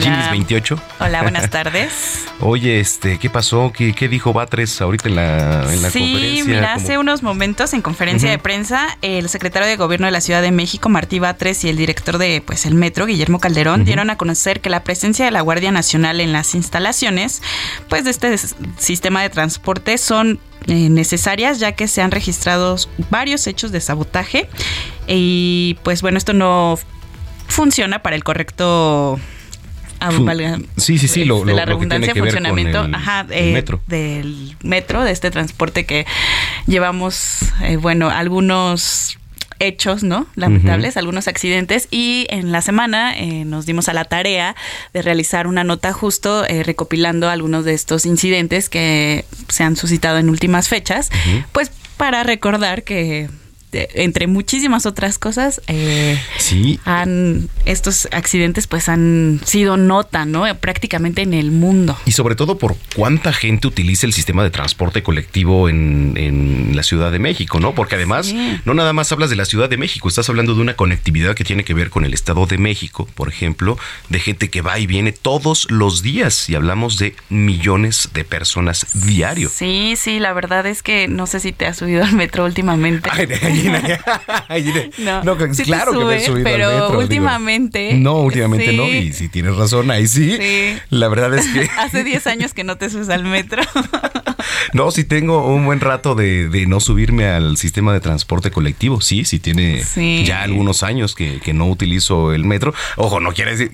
Lo utilicé, mira, yo en mi vida reporteril, como este coloquialmente decimos, pues ya empecé en 2011. Yo estaba en ABC Radio en ese entonces y después de seis meses me toca cubrir la fuente de jefatura de gobierno.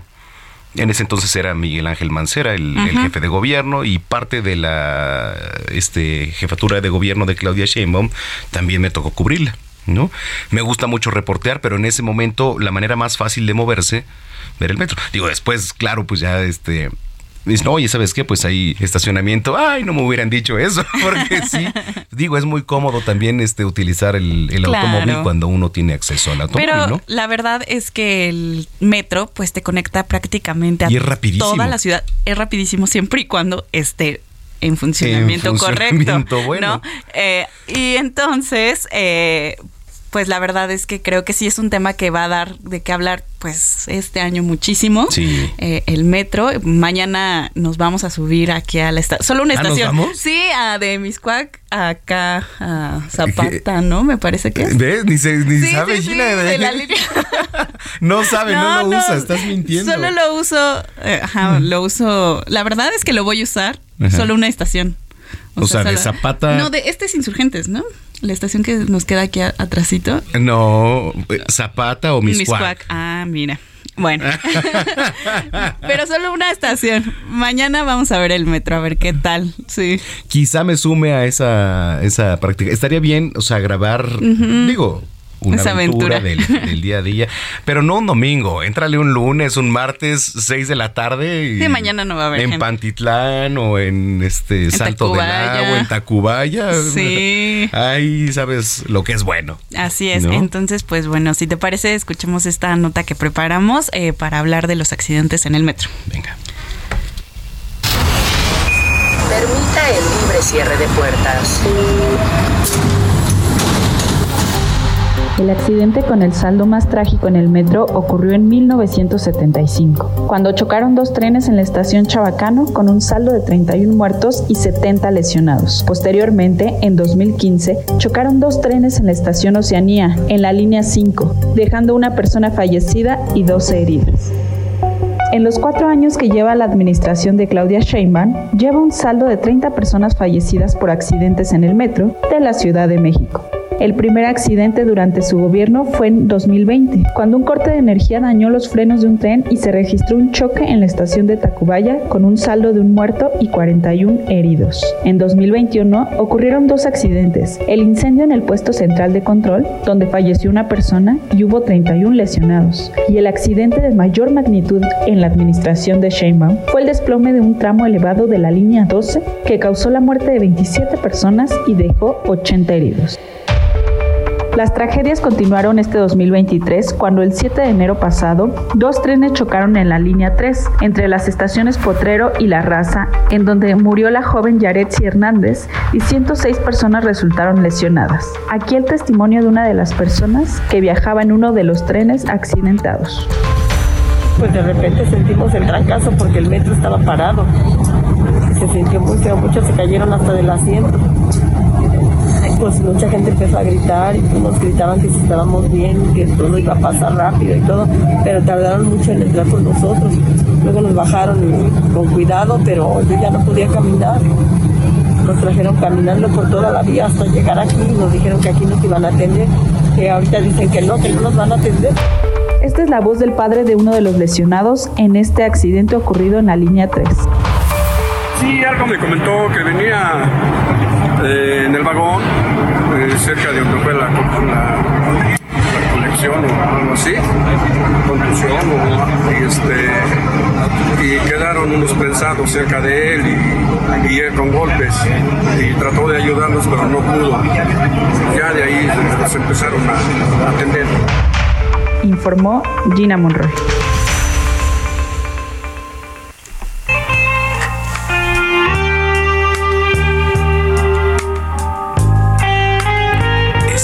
Palacios.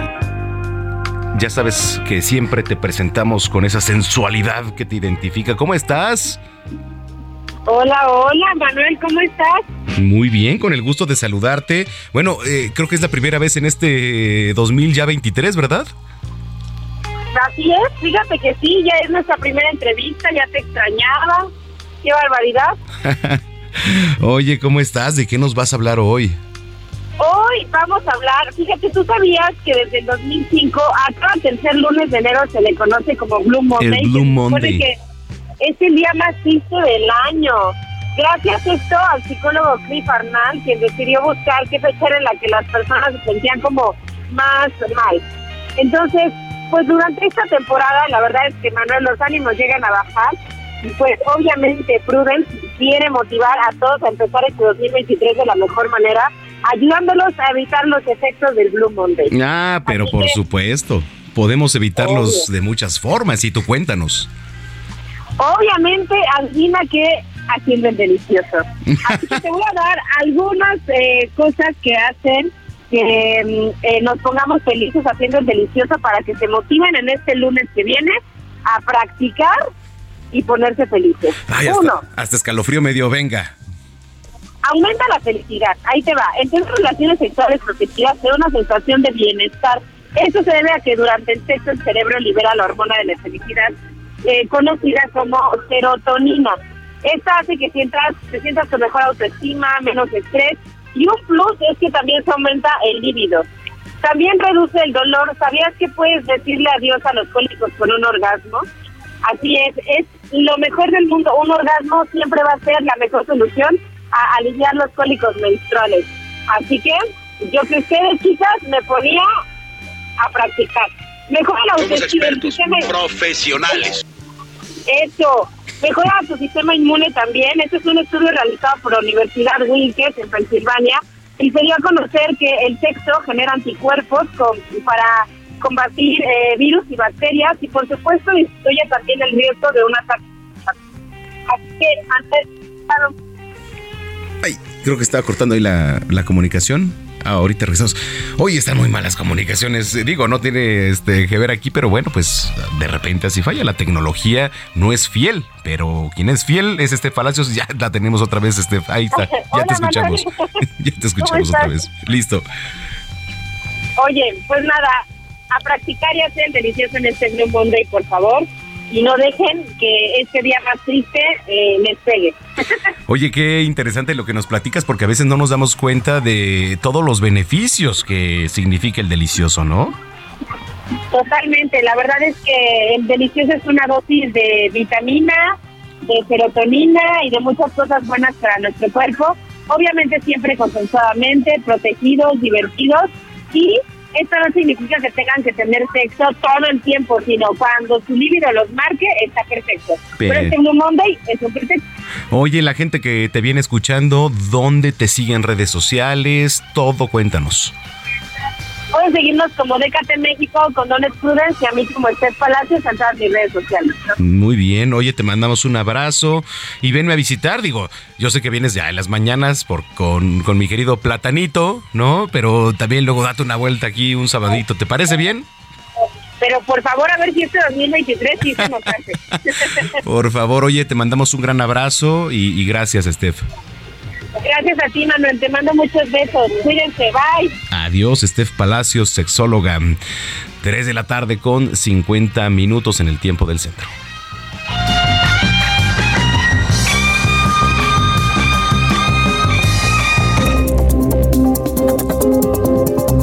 Sigue a Manuel Zamacona en Twitter e Instagram, arroba Zamacona al aire.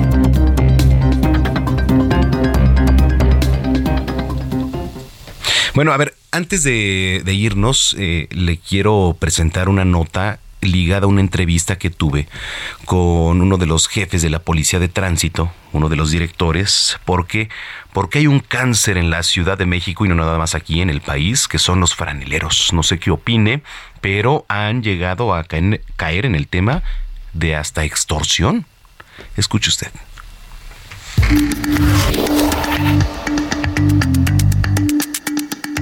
La definición coloquial de un franelero o viene viene es una persona que te cobra una cuota voluntaria o específica para otorgarte un lugar en la vía pública o bien para cuidar de tu automóvil por un tiempo determinado. Sin embargo, resulta una práctica incómoda toda vez que, además de ser una actividad completamente ilegal, en algunas ocasiones deriva en abusos e incluso extorsión por parte de los franeleros. La ley nos marca que la persona que realiza este tipo de actividades comete una falta administrativa hacer mal uso de la vía pública. En este caso apartan los lugares con, con objetos y, cuando llega cualquier vehículo los retiran, lo estacionan y, este, y es cuando hacen los, los cobros, que ellos establecen sus tarifas y ellos las establecen la forma del cobro. La queja de muchos ciudadanos incentivó que recientemente se pusiera en marcha el operativo franelero, el cual busca evitar esta práctica que lleva años, no nada más en las calles de la capital, sino de nuestro país. Regularmente la Policía de Tránsito, para este, realizar acciones en contra de los franeleros, eh, realizamos recuperación de vialidades. ¿En qué consiste esto? Consiste en infraccionar vehículos que están estacionados en lugares prohibidos, para con esto concientizar a la persona que se le elaboró una infracción, no vuelva a estacionarse en el mismo lugar toda vez que sabe que puede ser eh, sancionado o infraccionado. Si usted es víctima de algún abuso por parte de los franeleros, es importante que lo denuncie ante la policía, ya que es la mejor vía para poder erradicar esta práctica que se ejerce todos los días del año. Quiero mencionar que tenemos muchos canales de auxilio para la ciudadanía. Puede ser la aplicación de mi policía con la patrulla del cuadrante en cuanto se vean relacionados o, con una situación de esta, con un este, franelero agresivo. También tenemos, eh, aparte de la aplicación, el llamado al 911, el llamado también a la unidad de contacto del secretario, eh, que es el número telefónico 5208-9898. Son los tres canales más rápidos y efectivos, prontos para, para la atención de cualquier ciudadano que se encuentre en una situación de estas. De acuerdo con datos de la Consejería Jurídica de la Ciudad de México, del 1 de agosto de 2021 al 31 de julio de 2022, fueron llevadas al juez cívico un total de 11.553 personas por estar obstruyendo un espacio en la vía pública con algún tipo de objeto, promedio de 31 personas al día. Las alcaldías con mayor afectación con esta actividad son Cuauhtémoc, Benito Juárez, Coyoacán y Miguel Hidalgo. Manuel Zamacona.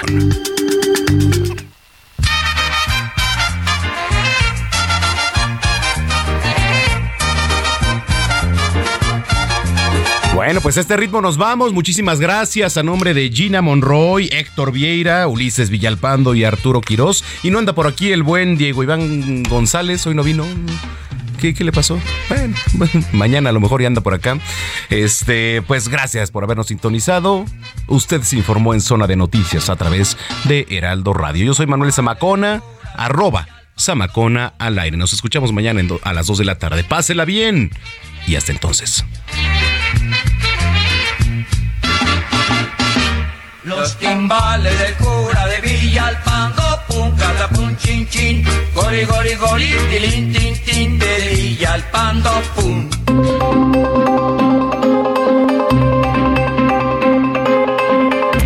El Heraldo Radio presentó Zona de Noticias con Manuel Zamacona.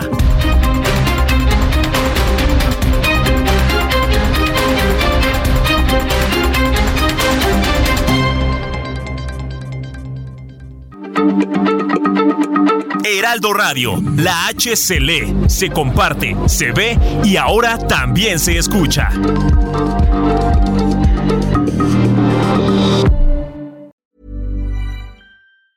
If you thought the only way to get a more defined jawline with natural looking results was through surgery, think again. Juvederm Volux XC is a non surgical injectable gel filler that improves moderate to severe loss of jawline definition and can help you achieve natural looking results with little downtime. Even better, this improved definition lasts up to one year with optimal treatment. No maintenance required. Improve jawline definition for a smooth, sculpted look with Juvederm Volux XC. For important safety information and to find a licensed specialist, visit juvederm.com. That's J U V E D E R M.com. Not for people with severe allergic reactions, allergies to lidocaine, or the proteins used in Juvederm. Common side effects include injection site redness, swelling, pain, tenderness, firmness, lumps, bumps, bruising, discoloration, or itching. There's a risk of unintentional injection into a blood vessel, which can cause vision abnormalities, blindness, stroke, temporary scabs, or scarring. Talk to a licensed specialist to find out if it's right for you.